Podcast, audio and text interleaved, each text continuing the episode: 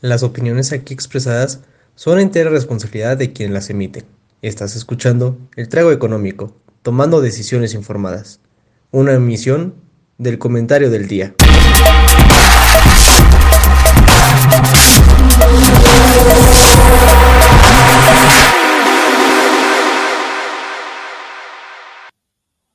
Buenas noches, damas y caballeros. Bienvenidos a este programa que se llama Trago Económico. Es un placer para nosotros estar aquí con ustedes. Nos, bueno, me acompaña, no nos acompaña, me acompaña mi estimado licenciado Joaquín Rincón, ¿no? De este lado. Joaquín, ¿cómo estás? Buenas noches, buenas noches, muy bien, muy bien. Y nunca estamos solos. Siempre hay una tercera, una tercera persona aquí, que eres tú, espectador de este programa. efectivamente, efectivamente, totalmente de acuerdo. Y qué bueno que esté aquí nuestro, nuestro estimado público, nuestros queridos espectadores. Pero bueno, el día de hoy, primero que nada, estamos tristes. Por, por obvias razones. Obvias razones que eh, más adelante diremos por cuáles son las obvias razones. No queremos llorar porque el, Atlético Morelia perdió contra Toros Nesa. No, esa no es una historia triste. Pero es real, es real. Bueno, su servidor le va al Morelia. Y este equipo ya descendió. Bueno, se vendió en la plaza. Pero bueno, no estamos para hablar eso. Eh, al parecer, Joaquín va a necesitar un programa para Censo de Morelia. Pero en todo caso, de aquí entonces, el día de hoy, además de estar Joaquín y yo, nos acompaña un vasito de whisky para mí y... y yo, hombre, como no me he parado de esta poderosísima silla por el trabajo desde las 5 de la tarde, mi refresco de cola preferido, que no tiene marca, porque es genérico, claro que sí. Ah, por cierto, por cierto, si, si me permite un, breve, unos breves este, minutos de, este programa para poder felicitar a mi abuelito Wense que hoy cumple años y que seguramente me estará viendo por ahí este, en, las lejanas Pátzcuaro, Pátzcuaro de Bonito, Michoacán. Así que felicidades, abuelito. Muchísimas felicidades al abuelo de Joaquín y un gran abrazo. Abrazos, no balazos. Sí, Andrés Manuel. De, del tío Andrés Manuel. Pero bueno, ya que estamos entrados en este bello programa, en esta fría pero muy bella noche en la Ciudad de México. No sé si allá en el estado de Joaquín haga frío y una bella noche. Bella noche en el estado de México jamás, fría siempre. Error mío, error mío. Pero, pues pasemos al shot financiero, empecemos de una vez. Claro que sí. Ay, pues claro que sí. Entonces, si gustan, excelente. Empecemos con el shot financiero de México, claro que sí en donde ahora sí, a comparación de la semana pasada, tenemos buenos ganadores. Recuerden, la semana pasada teníamos hasta en el top 3 este, negativos. Esta fue una buena semana, relativamente, para Grupo México, para Liverpool, para Walmart y para algunas otras empresas por ahí, que digo, si las listáramos todas, pues no nos da la vida. Pero aquí, aquí tenemos nuestro top 3, Grupo México, que es del poderosísimo Carlos Slim, todo su conglomerado de empresitas. Liverpool, que quien no conoce Liverpool y quien no pasa siempre por el pasillo de Liverpool para ponerse perfume antes de ir a unos 15 años. Y Walmart. Ese es nuestro top 3 este, el día eh, de este programa. Y nuestros peores tres es Pinfra, Qualitas, el de seguros, y Genoma Lab, Asepsia. Entonces, Ahí tenemos como que algunos contrastes. Digo, no les fue también tan mal. Tienen un menos 3, menos 4. hemos, visto en este programa caídas del 16, así que comparado con eso. Ay, espérate, espérate, que veas el, el shot financiero de Estados Unidos. Ahí sí se puso loco la cosa, ¿eh? Ok. Ok, ok. Pero aquí los tenemos, Diego. No sé si gusta comentar algo sobre, sobre eso que digo, no, no, no sé por, no sé por qué, pero me sorprende ver a Liverpool. Como que no me sorprendió Walmart, no me sorprendió Grupo México, pero por alguna razón me sorprendió ver a Liverpool, como que no me lo esperaba. Qué bueno que lo fue bien, bien por Liverpool. Seguramente ha elevado algunas, unas que otras ventas. Además, ya se viene Navidad y ya sabemos qué es lo que hace Liverpool desde las fiestas de septiembre, pone las cosas de Navidad. No, no, y espérate, y, deja tu Navidad, que es hasta diciembre. Ya se viene el buen fin en noviembre. Ah, sí, cierto, es cierto. es nos viene el buen fin.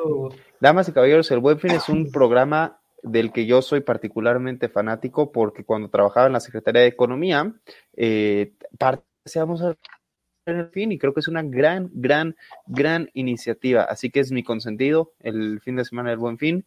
Compren mucho, sobre todo pequeñas y medianas empresas, mexicanas, obviamente. Pero bueno, pasamos a Claro que sí. Pasamos a Estados Unidos, en la cual tenemos nuevas empresas. Sí, sí. Ya, ya, yo creo que ya viste los, ya Sí. viste el, el- el- el peor, ¿no? Ya, ya viste trancazo. Pero bueno, vamos a empezar con la primera, RGN, alias em, Regeneron Pharmaceuticals, que pues digo, el nombre lo dice todo. Es este, una empresa que se dedica a la biotecnología, obviamente de Estados Unidos, porque pues, ¿por qué no? Y esta, esta empresa hace poquito también creo que se hizo medio bursátil, ¿eh? Porque antes era de las estas que son como que planas y nada más hacen transacciones cada cinco o seis meses. Entonces es relativamente nueva en, en- en cuestiones de, ¿cómo se llama? De bursa- burs- bursatilidad. Bursación, bursamiento. Ándale, ándale, ándale. Tenemos el ticker Lulu, que no, no es la tía Lulu, es Lululemon, Lululemon, o como se diga, Atlética. Creo que está bien dicho Lululemon. Ah, bueno, ah, eh, esa, eh, esa hermosa empresa que se dedica a ropa de deportes en Estados Unidos y en Canadá. Que pues básicamente es como nuestro Decathlon. y después de eso tenemos DXCM, que sí, los estoy buscando porque no los recuerdo muy bien. Y, y que, ojo, no es lo mismo que CDMX. Para, digo, dejarlo en claro. No lo había visto así, Jaime, que no puede ser. CDMX, no, qué, qué, qué, qué, grande, qué grande. Pero bueno, esta empresa es Dexcom, que produce y distribuye sistemas de control de glucosa y diabetes, pero que es obviamente de Estados Unidos y que opera por allá en San Diego, etcétera, etcétera. Y luego tenemos, eh, bueno, yo creo que no los voy a abrumar con tantos nombres, porque aquí yo creo que el que interesa es el de acá hasta acá abajo. Triple B Y, que ya habíamos hablado de él, que Ya quién estamos es, aquí. es nuestro Beto Adam. Ay, pobre, pobre empresa. Pobre empresa le ha ido de la patada después de la venta con, este, conjunta de, de uno de sus accionistas mayoritarios. Bueno, mayoritarios que tenían nada más el 11% de la empresa, pero bueno. No, bueno, de las que sigue siendo acciones de la importante. empresa. Sí, bastante importante. Pero ¿Qué otra vez bajó. que es ya la tercera semana seguida que aparece nuestro bottom 3. Sí, correcto, correcto. Ya, ya, ya va a ser como nuestro Peñoles en México. Mm. Y tenemos PXD y Oxy, que las dos son este, empresas de energía. PXD de hidrocarburos y Oxy de, de, obviamente de oxígeno, pero de gas. Gas, gas, gas. También-. También me suena haber visto antes a PXD aquí en uno de nuestros shots financieros, pero no me acuerdo si para bien o para mal. En todo caso, tenía, tenía, justo se me ocurrió una pregunta del tema de Bed Bath Beyond.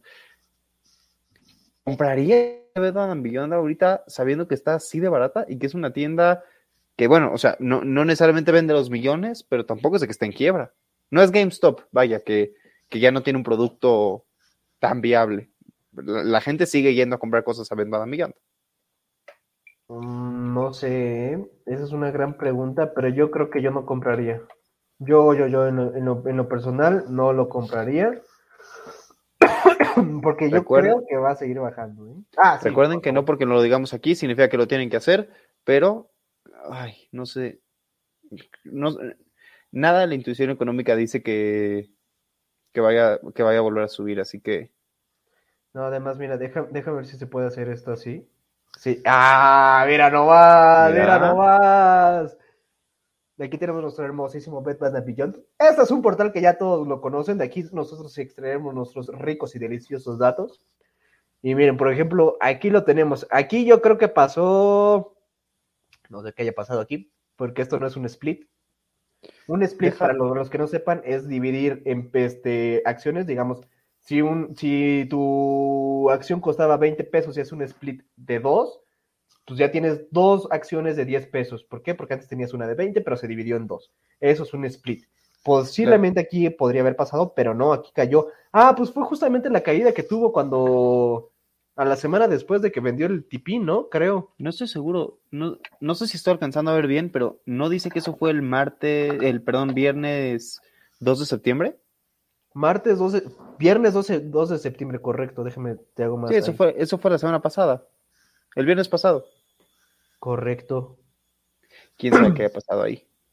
Pero en todo caso, una eh, porque la- las, las empresas que hacen split normalmente los hacen para que las acciones más baratas, más gente las va a comprar.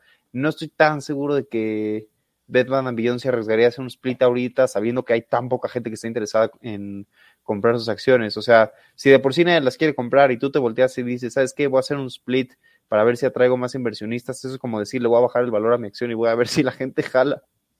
A ver si la gente Sí. cae por pensar que está más barata.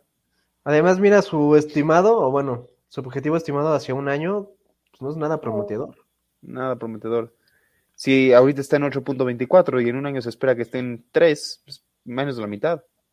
Pues sí, no, como que no ¿Qué está padre. Y además trae una beta medio apalancada y grandote con, con el mercado, ¿eh? 1.91. Eh.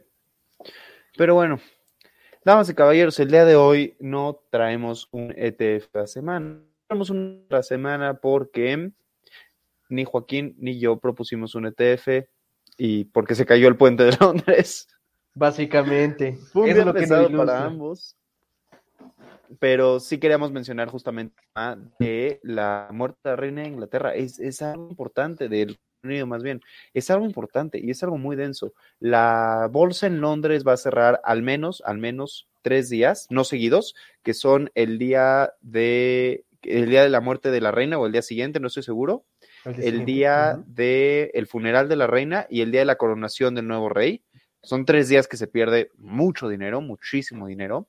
Se tiene que retirar todo el efectivo de Reino Unido que tenga la cara de la reina, absolutamente todo, y se tiene que reimprimir dinero con la cara del nuevo rey. Hay, hay un punto en el que el efectivo que tenga la cara de la reina simplemente deja de funcionar. Entonces ahí también se pierde mucho dinero porque las personas que no alcanzan a deshacerse de ese efectivo, pues simplemente lo pierden. Este, también está el tema de que para el Estado es muy caro organizar estos eventos y no se trata nada más de las personalidades dentro del país que a las que se les tiene que dar atención, sino a toda la Commonwealth, o sea, todas, todos los países sobre los cuales la reina reinaba y ya no reina porque ya se nos. Ya, ya se nos pasó.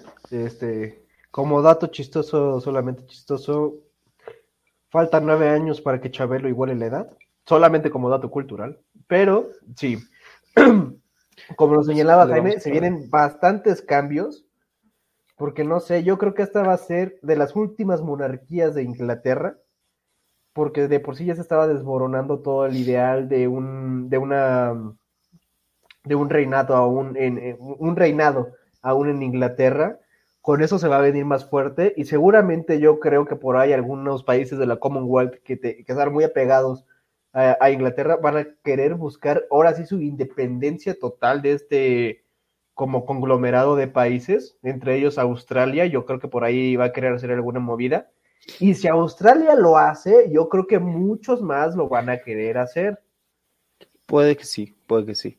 Lo, lo- eh, no, no soy particularmente admirador o fan del, del nuevo rey, pero algo que escuché en las noticias hace rato que iba en el coche es que Charles pretende, y desde hace muchos años ha hablado del tema, renovar la monarquía y hacerla más cercana al pueblo, más humana. Quiere, quiere, quiere cambiar la residencia oficial de la corona para que ya no sea en el Palacio de Buckingham, sino que sea en, no me acuerdo qué lugar, pero más humilde, pues. Entonces, tal vez, tal vez, Charles logre eh, darle una muy buena renovada a la monarquía. Su hijo me parece no, no es mal, no es mal candidato para ser rey, puede que tenga más popularidad incluso, es hijo de Lady Di, digo. Eso es, eso te tiene que generar algo de popularidad. Pero sí, lo que es cierto, si hay países muy descontentos con la corona y si hay países que si se salen le meten un trancazo. Correcto, sí. Y Además, el- ¿qué, no- qué- qué no ha robado Inglaterra? O sea, vi- viendo otras cosas, ¿qué no ha robado Inglaterra? Porque digo, vas al British Museum y ves cosas de todos lados menos de Inglaterra. Ves cosas de Egipto, ves cosas de México, ves cosas de China, ves cosas de todos lados. Y digo, ¿Sabes yo por qué creo hay que pirámides en Egipto? ¿Cómo? ¿Perdón? ¿Sabes por qué hay pirámides en Egipto? Eh, no, porque la como Porque eran muy pesadas para cargarlas hasta Inglaterra. Yo creo que sí, te la, te- te la compro totalmente. Pero ¿sabes qué es lo que más me parece interesante de, de que pues, el, el- el puente de Londres haya caído? La, ¿Cómo va a ser toda esa reestructura de la base monetaria? Porque digo, eh, va a ser bastante interesante porque es retirar toda tu base monetaria para poder sacar otra. Pero digo, los billetes no se hacen gratis. Y que esto se tenga que hacer cada vez que pues pasa e- e- estos eventos catastróficos en, en- en la corona, no sé, a mí se me hace algo bastante, no sé, bastante interesante el saber cómo es que van a terminar haciendo esto de una forma efectiva, eficaz, para que no vaya a mermar de alguna manera su, su, su- su economía. Digo, de por sí ya no utilizan mucho el efectivo, pero aún así el efectivo que utilizan va a ser todo un caos. O sea, imagínate, imagínate que tú, señor Jaime, tienes una, una casa de cambio. ¿Qué es lo que va? Y casa de cambio, pero basada en México. Y tienes este, libras esterlinas. ¿Qué es lo que vas a hacer? O sea, Sí. es un, pro- es un problema bastante grande. No es nada más un problema de Inglaterra. Digo, ya con este mundo tan global, Globalizado, sí. globalizado, justamente es la palabra que estaba buscando. Este, nos va a impactar sí o sí. Entonces, Es un, es un gran punto. cuidado. Es un gran punto. No, y luego, justo, o sea, el- suena un poco feo, pero el rey Charles tiene 73 años. No es, no es un jovencito tomando el trono, así que digas, nos aguanta otros 40 o 50. Si vive lo mismo que vivió su mamá, que se murió a los 96, en 20 años ya tenemos que volver a estar haciendo toda esta reimpresión y perder tres días laborales y funerales y todo eso. Y eso es si le va bien, si vive lo mismo que vivió su madre, que, que vivió un buen rato. No Sí. sé, es, no sé ni siquiera si es, si es suficiente, o sea, si, si, si para Inglaterra se dan cuenta de todo lo que nosotros podríamos hacer con ese dinero. Yo creo que podríamos financiar el Tren Maya, Dos Bocas, eh, quitar el Felipe Ángeles, volver a hacer el, el, el del lago de Texcoco, abrir Disneylandia, eh, no sé, en Puebla si quieres. No, yo creo que con ese dinero sí haríamos bastantes cosas, pero pues es el gobierno, ¿no? También de México, quién sabe qué podríamos llegar a hacer bien, efectivamente.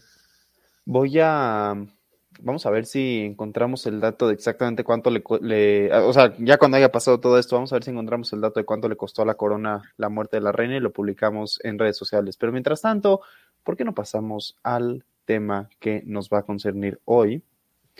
Y el tema de hoy, si se fijan, damas y caballeros, el programa se llama Modelando el Mundo. En este quinto episodio de El Trabajo Económico decidimos que se llamara Modelando el Mundo, porque algo de lo que hacemos los economistas es generar modelos para simplificar situaciones de la vida real y tratar de explicarlas y entenderlas.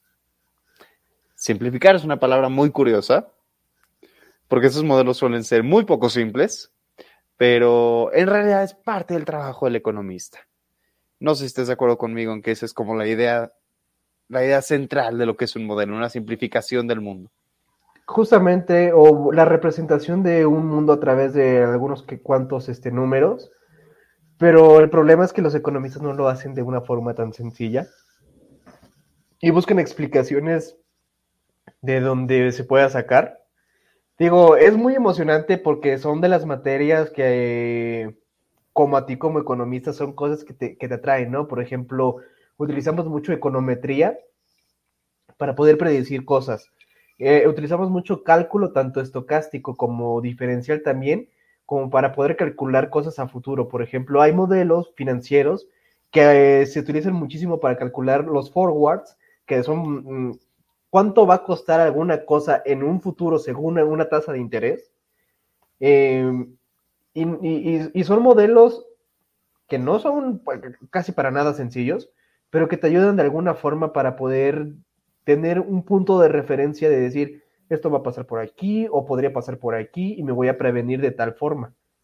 Entonces, esto de modelando el mundo con la economía es bastante, bastante divertido porque ya también le están empezando a meter unas nuevas corrientes, ya no solamente la econometría, no solamente las matemáticas, sino ya también empiezan a ver aspectos este, psicológicos. No recuerdo hace cuántos años, eh, por ejemplo, Richard Thaler fue uno de, uno de los economistas que recibió eh, un premio Nobel por su teoría de economía conductual, de por qué hacemos transacciones como las hacemos y por qué a veces damos cierto valor a cosas que no sabemos qué onda. Entonces, eh, esto de modelar el mundo con la economía se está volviendo de una forma bastante gigantesca y que puede tomar varias vertientes que digo, podríamos analizar desde por qué el tráfico se hace como se hace, hasta tratar de predecir qué piloto de la Fórmula 1 podría llegar a estar en un podio. O sea, es increíble lo maravilloso que puede llegar a ser la economía cuando, cuando más o menos la entiendes, porque terminarla de entender... Sí, énfasis, en el más, énfasis en el más o menos. Sí, sí, sí, sí. Porque eh, eh, está, está cañón, está cañón la, la aplicación de la economía, ¿eh? Y justamente los dos ejemplos que pone Joaquín son los dos ejemplos que queríamos traer aquí el día de hoy. Porque justamente son, son modelos totalmente diferentes y que se, se abarcan, se, se, tratan desde perspectivas totalmente diferentes.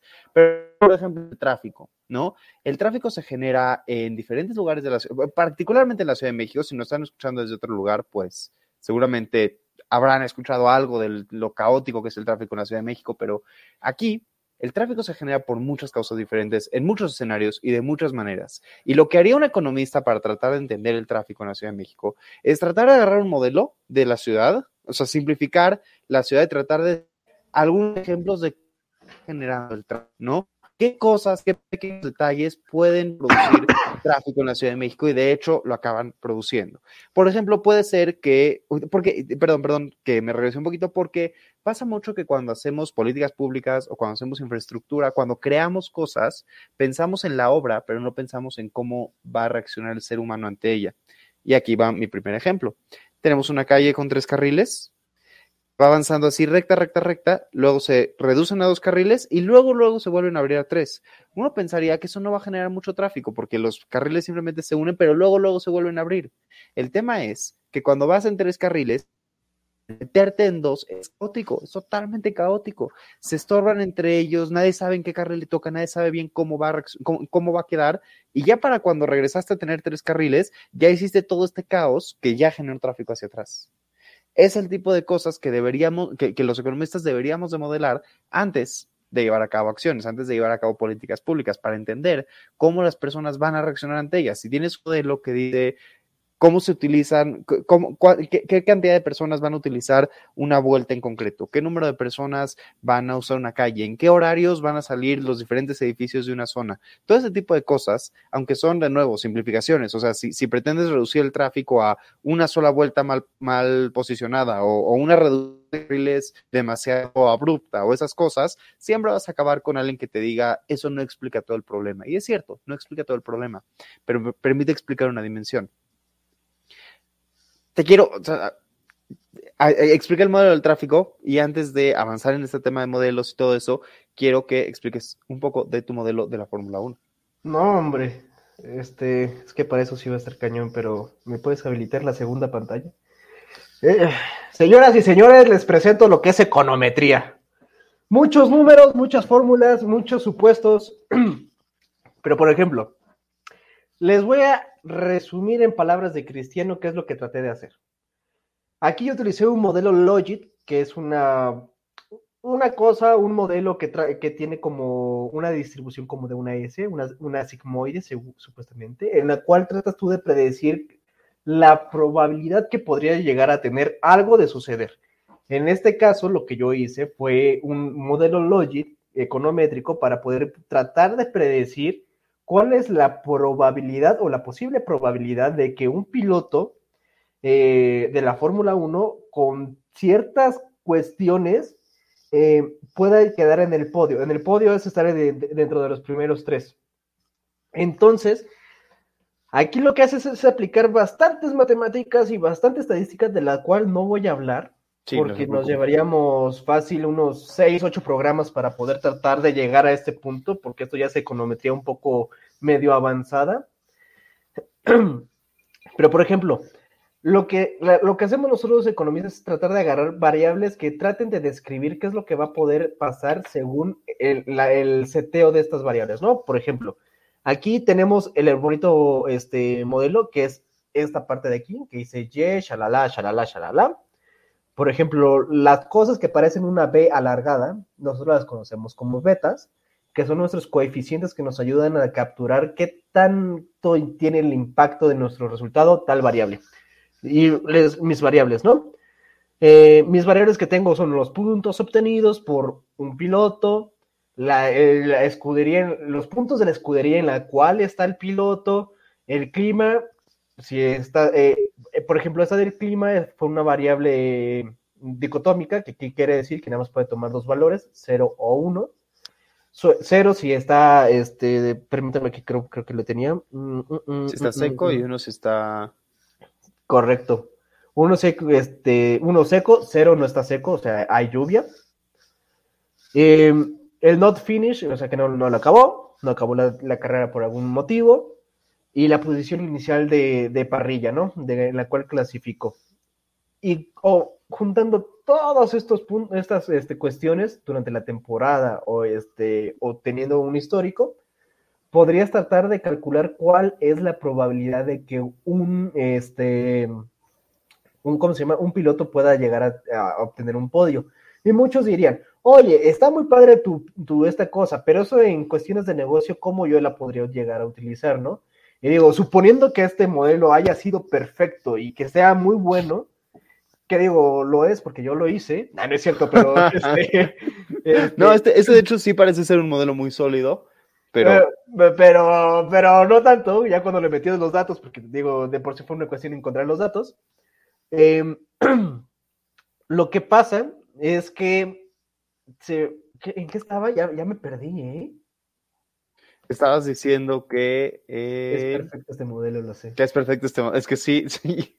un poco no, no, no, es perfecto este modelo porque, porque, por ejemplo, yo en ese entonces apenas estaba entendiendo cosas de la Fórmula 1. De hecho, le preguntaba a un amigo sobre, oye, ¿qué cuestiones crees que puedan pegarle aquí a la de la Fórmula 1 para poder este, saber qué es lo que está pasando? Ah, ya recordé qué es lo que estaba haciendo. Pero digamos que tú le quieres poner un sentido de negocio a este modelo, ¿no? Para tener un so what de por qué lo, por qué lo quieres desarrollar imagínate que tú eres el head de, no sé, Ferrari, de Mercedes, de Red Bull, y quieres saber a quién fichar. O sea, tienes, tienes varios pilotos, también de la Fórmula 2, a los cuales tú estás viendo, ¿no? Y quieres saber con quiénes tú podrías llegar a contar. Entonces, podrías discriminar a través de uno de estos modelos, tal vez, además de algunas otras variables que también tienen que ver, por ejemplo, el dinero, este, si tiene superlicencia o no, etcétera, etcétera, que ya son otras variables que se tienen que agregar. Pero así también puedes aplicar economía. Economía no solamente es agarrar dinero y tratar de hacerlo crecer, tampoco es hacer políticas públicas este, a izquierda y derecha. Ay, Dios, me muero. Pero así también puedes aplicar la economía. O sea, hay N infinidad de veces de, posibilidades de hacerlo. Entonces, si gustas, Jaime, regreso contigo y ya después, para que vean más complejo cómo es esto, voy a cambiar mi pantalla para que vean ustedes cómo es el modelo. No te preocupes, vamos, vamos más allá de, de cualquier modelo en particular, porque, o sea, parte de la idea de que vieran esta, este tema de que Joaquín tiene un modelo que sí aplica para otras cosas, era llegar justamente al tema de si los modelos funcionan o no funcionan. Muchas veces, por querer modelar algo, acabamos simplificando lo demás, acabamos muy, muy, muy cuadrados, muy, muy, muy cerrados y con una idea muy, muy, limitada, digamos, ¿no? Y los datos pueden ser increíbles para entender ciertas cosas, pero ahí es donde entra justamente el factor humano, ¿no? La, la modelación e-, económica, la, la, el, el, el, acto en sí mismo de modelar algo, de tratar de entender algo como de forma matemática, significa que tienes que quitar algunas cosas de la ecuación, porque si no, simplemente estás copiando la realidad. O sea, vamos a decir que un piloto perdió porque ese día eh, estaba distraído porque se peleó con su esposa. y vamos a decir que otro piloto ganó porque ese día venía inspirado, porque justo vio nuestro video y se inspiró y dijo, voy a hacer lo mejor posible por Joaquín y por Jaime. Si ese es el caso, eso no lo podemos modelar. Y si encontráramos una forma de modelarlo, de modelar la inspiración de cada uno de los pilotos, de... ya me contagiaste de todos. ya te lo contagié. De ver qué, qué, qué variables tiene en la cabeza, así absolutamente todo. Eso ya no es un modelo, eso es la realidad. Eso es la entender desde la sí misma. ¿Por qué les menciono todo esto? Porque mm, hay economistas que van de los dos lados. Hay economistas que dicen, ningún modelo funciona, tenemos que atender nada más a la psicología humana y son economistas totalmente conductuales. Y hay economistas que dicen lo contrario. No importa que los modelos no funcionen bien al 100%, al final los errores de los modelos salen con un promedio. O sea, en promedio a veces vas para arriba, en promedio a veces vas te equivocas de más, te equivocas de menos, se van nivelando, entonces ya como no te equivocaste. Y en realidad ninguno de los dos acercamientos son necesariamente los Oh, matemática. Ah, ya se puso esto denso, ¿eh? Ya se puso esto denso. Pero bueno, damas y caballeros, les presento mi proyecto, el cual está basado en Python. Como pueden ver, es un sistema, un lenguaje de codificación que se llama Python, que en lo cual lo utilizamos para poder realizar los modelos econométricos este, Logit y Probit. Por ejemplo, miren, aquí tenemos este, mi poderosísima correlación entre el podio, eh, los puntos de, del piloto, la salida de Ingrid, los puntos de la escudería, los que no terminó, etcétera, etcétera. Que eso nos dice qué tanta relación hay de una variable con la otra. Y lo que a mí más me importaba era esta, la primera filita, esta primera fila. ¿Por qué? Porque es la, la, la forma en la cual las demás variables esta que dice X1, X2, X3, X5, interactúan con mi variable de respuesta, que es la de podio. Que aquí pues, yo necesito una, una respuesta en base de algunas este, variables, ¿no? Por ejemplo, aquí podemos observar tantito también la base de datos que tengo, que digo, era una base como de 600 o, o no, miento, como de 800 y tantos registros, que son poquitos, en los cuales venían, no sé, el circuito, el año, este número de carrera, el, número de, carrera del, del, conductor, para saber también qué tanta experiencia tenía, el nombre del piloto, varios, varios datos, ¿no? Que la mayoría en paja. También los economistas que se dedican, a, por ejemplo, a estas cosas econométricas, se pasan 85% de su tiempo armando la base de datos, otro 10% haciendo este, el modelo y el resto diciendo por qué no pasó lo que, les, lo que su modelo les estaba diciendo, ¿no? Pero bueno, miren, por ejemplo, aquí yo ya estaba definiendo algo bonito, ¿no? De, oye, pues ponme un piloto, ¿no? Un piloto y este piloto lo va a buscar. Y aquí yo tengo que, lo que va a hacer es que del piloto que yo le di, va a buscar todas las veces que él estuvo en podio, que es mi Y. Y aquí definí todas mis X. Aquí les dije, vas a, vas a tratar de predecir la Y, que es un podio, eh, tomando en cuenta estos y estos y estos y estos datos, ¿no? O sea, vas a tratar de ver si está en el podio según todo lo demás. Correcto. Y aquí digo, se ve muy sencillo que nada más pones model es igual a sm logit x eh, eh, jx.fit. No, no te preocupes, no se ve sencillo. Pero para llegar a eso, créanme que tienes que leerte todas unas librerías de codificación enormes y haber entendido sobre todo la, la teoría que es bastante. Y aquí ya tenemos nuestra poderosísima este, resultados, ¿no? ¿Qué digo? Aquí viene la variable dependiente, qué tipo de modelo estamos haciendo, los métodos, que por ejemplo este MLE es máxima verosimilitud, que es un método estadístico bastante complicado. Yo así lo, me lo aprendí bastante complicado porque la verdad no quieren que, que lo explique porque está medio feo. No, no, no, ni, lo vamos a explicar. Sí, no, no, no. Eh, eh, está horrible. Pero bueno. Aquí obviamente podemos ver que dice no robusto porque sí. Obviamente no vas a tener, por ejemplo, en estadísticas necesitas supuestamente de 30 a más eh, datos para poder hacer un modelo de estadístico confiable. Y dirán, oye, pero nos acabas de decir que tu base de datos eran como de 900 y tantos. Sí, era de 900 y tantos, pero ahí tengo la totalidad de todos los pilotos, todo el histórico de todos los pilotos. Entonces yo necesitaba hacer un modelo para cada piloto. Eh, por ejemplo, del 2010 al 2014 había alrededor de 22 pilotos por, por año.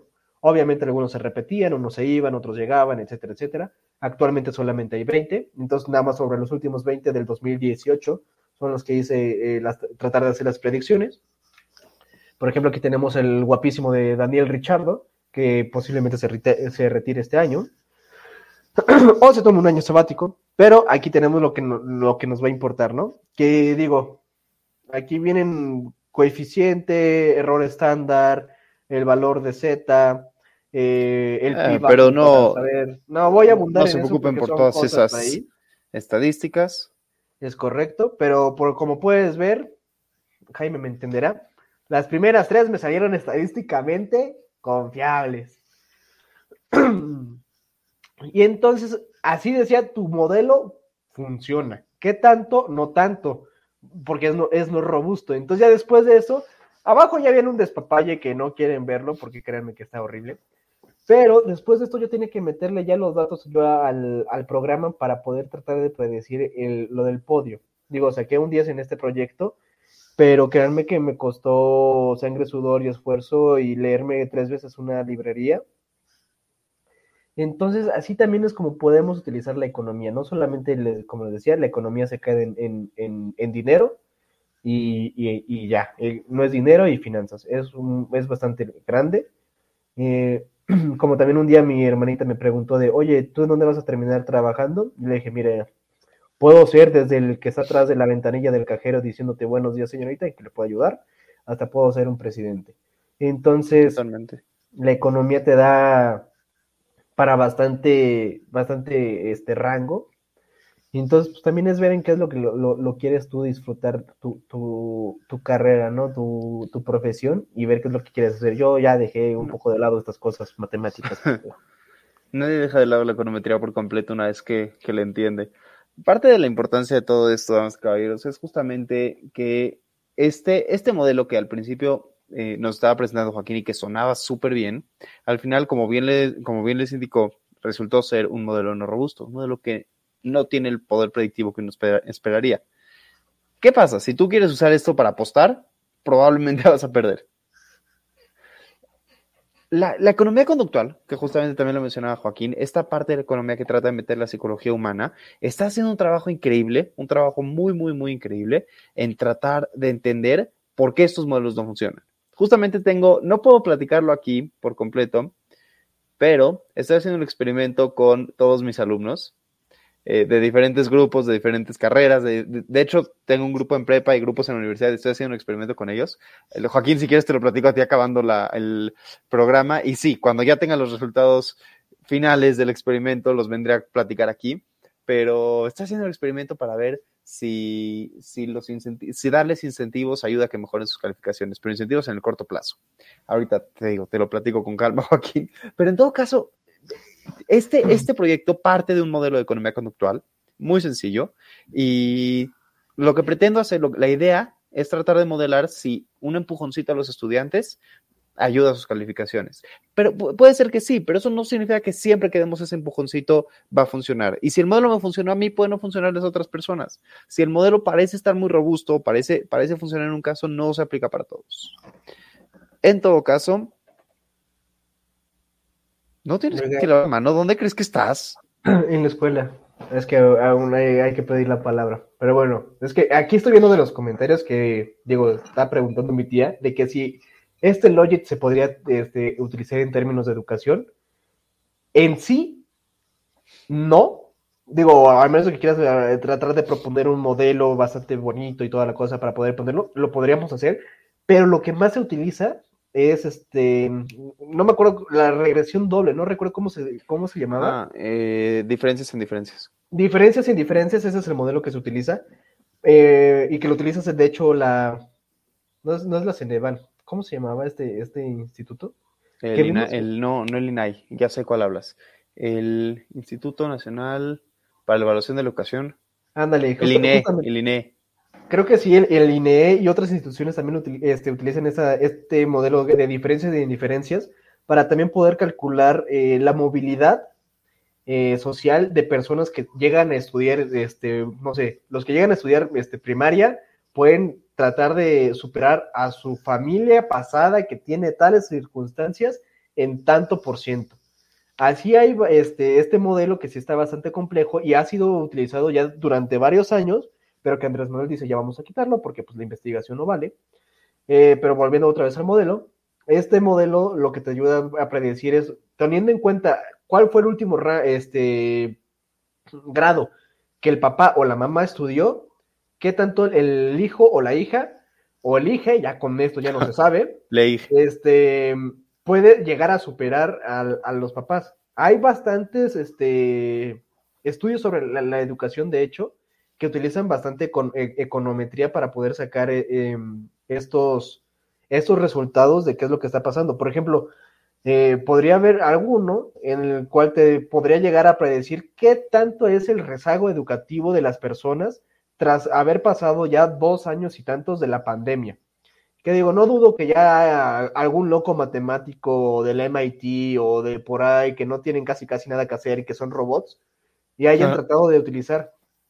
Y sí, hay bastantes este, modelos, digo, para concluir, hay bastantes modelos que se utilizan para este, estudiar la educación.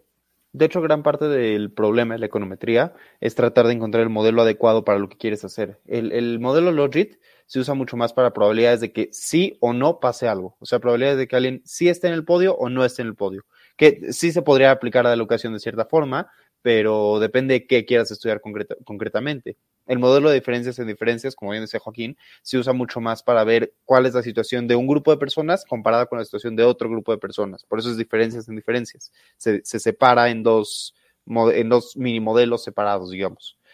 De cualquier forma, pasemos a nuestra cruda política y hoy, hoy sí es cruda, cruda, cruda política. Ay, Dios de mi vida. Entre la muerte de la reina y la mañanera de López Obrador, no sé cuál es la peor tragedia. Pero bueno, por lo menos una pasa una vez cada 94 años y la otra es todos los días. Pero en todo Sí. caso, eh, tuvimos. ¿Qué tuvimos en la mañanera de hoy? López Obrador habló del asesinato de dos miembros de la CFE, trabajadores de la CFE, que su- los asesinatos están involucrados, están ligados al crimen organizado, aunque todavía no se sabe bien a bien cómo sucedieron. Habló de la Suprema Corte, no sé si estuvieron al pendiente, pero hoy la Suprema Corte decidió sobre el tema de la prisión preventiva, se retiró el proyecto que, pretendía quitar la prisión preventiva oficiosa, es, decir, la prisión preventiva automática, que sin, sin juicio ni decisión ni absolutamente nada te metieran en la cárcel por, por presuntamente haber cometido un delito. Y antes de eso, antes de que la Suprema Corte tomara su decisión, López Obrador salió a darle con todo. Dijo que los jueces no deberían de ser, de, meterse en este tipo de cosas, que los jueces no deberían de tener poder para regular sobre artículos de la Constitución. Que ojo, no estoy en total desacuerdo con él, por, por curioso que parezca, creo que puede tener un punto ahí. Pero luego aprovechó para decir que el Consejo de la Judicatura no sirve para nada. El Consejo de la Judicatura es la parte del Poder Judicial que se encarga de cuidarlo, administrarlo, de sancionar a los jueces que cometan fallas, faltas, todo ese tipo de cosas. Entonces aprovechó para decir que el Consejo de la Judicatura no sirve a menos que sancione a los ministros por no votar como López Obrador quería que vote. Eh, Dijo que él no está a favor de la guerra en ningún caso, pero tampoco de las sanciones a Rusia. Dice que las sanciones no sirven de nada. Ojo, tampoco se lo podemos discutir tan fácilmente, pero me encantó porque se voltea en plena mañanera y dice, las sanciones no están sirviendo de nada. Lo que deberíamos de hacer es tratar de que no haya guerra. No me digas, güey. Qué buena idea, qué brillante. No se nos había ocurrido. Todos presidente estamos es tratando de que sí hubiera guerra. Qué inteligente. Este presidente en verdad es, es asombroso, en verdad. Cada vez me deleita con sus cantinfleadas. Ah, sí. Cantin- Es que hoy hice una palabra parecida a cantinfleadas, pero no fue cantinfleadas. ¿Cuál fue? Ah. Ándale. Chiquenada. Hoy dijo que si los jueces de la Suprema Corte eh, deciden en contra de, digo, eh, en contra de la prisión preventiva oficiosa, sería una chiquenada. ¿Qué es una chiquenada? No lo sé. Yo tengo 23 años. Yo no viví el paleolítico. Así que no sé qué, qué, qué- qué quiera decir el H presidente. Pero bueno, ¿qué opinas de estos tres temas que mencionó nuestro presidente hoy? De la Suprema Corte, del tema de los de la CFE y de esto de Ucrania. Mira, de, de Ucrania, no sé ni para qué hablar, de hecho, del tema. Digo, ni está enviando, según yo, no estamos enviando ningún tipo de apoyo ni para Rusia ni para Ucrania, nos estamos actuando como neutral, como México en las, en las dos guerras mundiales, muy bien ahí, pero muy mal ahí. Eh, sobre los de la CFE, pues obviamente se le está yendo el crimen y pues digo, también los de la CFE andan por todos lados porque pues solamente es casi, bueno, no es casi, casi, casi, es el monopolio que de, de la distribución de la luz. Entonces, si no puede ni proteger ni a sus propios ciudadanos, pues también no va a poder llegar a proteger a sus propios trabajadores, porque son trabajadores del gobierno los de la CFE. Y sobre lo de la Suprema Corte, qué bueno que se echó para atrás. Digo, sí se llegan a hacer muchísimas injusticias, ojalá ya no se hagan tantas, porque sí hay bastantes programas que tratan de ayudar a personas que han sido este, llevadas a, esta, a ese tipo de, de, de cárcel preventiva de una forma injustificada, solamente porque así lo quiere el de arriba. No el de arriba Dios, obviamente no, o sea, el de arriba, el de gobierno. O sea, Yo sí, yo sí pensé que te referías al de arriba, Dios. no, por eso me de una vez lo, lo, lo aclaro. Entonces, qué bueno que, que, bueno, bien y mal, no sé, es que ya con, con, con, con tanta corrupción que hay en México, ya no sé en qué, diría Marco Antonio Solís, no sé a dónde vamos a parar. Literalmente. Es que es un tema súper, súper, súper complicado, porque tienes, o sea, hay muchos argumentos para decir que la prisión preventiva oficiosa sí va en contra de los derechos humanos. Literalmente la idea es te metemos a la cárcel mientras vemos qué onda y ya luego a ver si te sacamos o no. La, la alternativa sería la prisión preventiva justificada. O sea, que los jueces tuvieran que explicar por qué estamos metiendo a alguien a la cárcel antes de hacer el juicio. Pero el problema es que sí es cierto que si los ministros hubieran tomado la decisión de, de, de sí cancelar la prisión preventiva oficiosa, de alguna forma sí se estarían metiendo casi directamente con el texto constitucional y que los ministros de la Suprema Corte digan que la constitución es inconstitucional, ay, eso ya suena un poco complicado, por decirlo menos. Pero bueno, es, es, un dolor de cabeza y de hecho si quieren escuchar más de este tema, vean mañana, eh, perdón, el lunes el programa de Hora Libre con nuestros compañeros que hablarán de este tema. Eh, y sí, síganos en redes sociales aprovechando porque pues Hora Libre también es parte de este maravilloso canal de comentario del día, así que pueden encontrarlos a ellos y pueden encontrarnos a nosotros. Pero síganos más a nosotros. Pero síganos más a nosotros, sí. Tenemos cierto, cierta rivalidad amistosa de la que... Aquí nada es amistoso, aquí todo es a guerra, a guerra palazos, a guerra palazos. Si te escucha tu presidente, te diría abrazos, no palazos, pero... No, no, no, no, no, no, no. Pero sí, de cualquier manera, ya se nos está haciendo tarde. Y síganos en flow.page, diagonal comentario del día. Síganos en flow.page, diagonal el trago económico. Aquí están nuestras redes sociales. Eh, vean nuestro programa Más que Hora Libre porque caemos mejor nosotros, somos más agradables y, y- y divertidos, la verdad. Creo, creo que eso era obvio desde el principio, pero, pero no está de más mencionarlo. Desde el título, desde el título yo nada más. digo. Sí, sí, totalmente. Título del programa, nada más, ahí está. Ah, también díganle a sus vecinos que nos escuchen, Díganle a sus perros que nos escuchen, a todo su vecindario que nos escuche. Vamos a empezar a hacer algún tipo de dinámica para que le digan a gente que nos escuche y a cambio les, les damos un abrazo o algo por el estilo. Porque, pues. Mira, si les- llegamos a mil vistas en un video, empezamos a rifar un álbum del mundial, lleno, Jalo, lleno. jalo, jalo. Me parece. Pero a ver si, a ver si se puede. o, o- o a medias, a medias. O, o nuevo, ¿no? Digo, ¿para qué usarlo? Sí, digo, lo van a querer llenar, pero bueno, podremos seguir aquí haciendo nuestras estupideces el tiempo que queramos.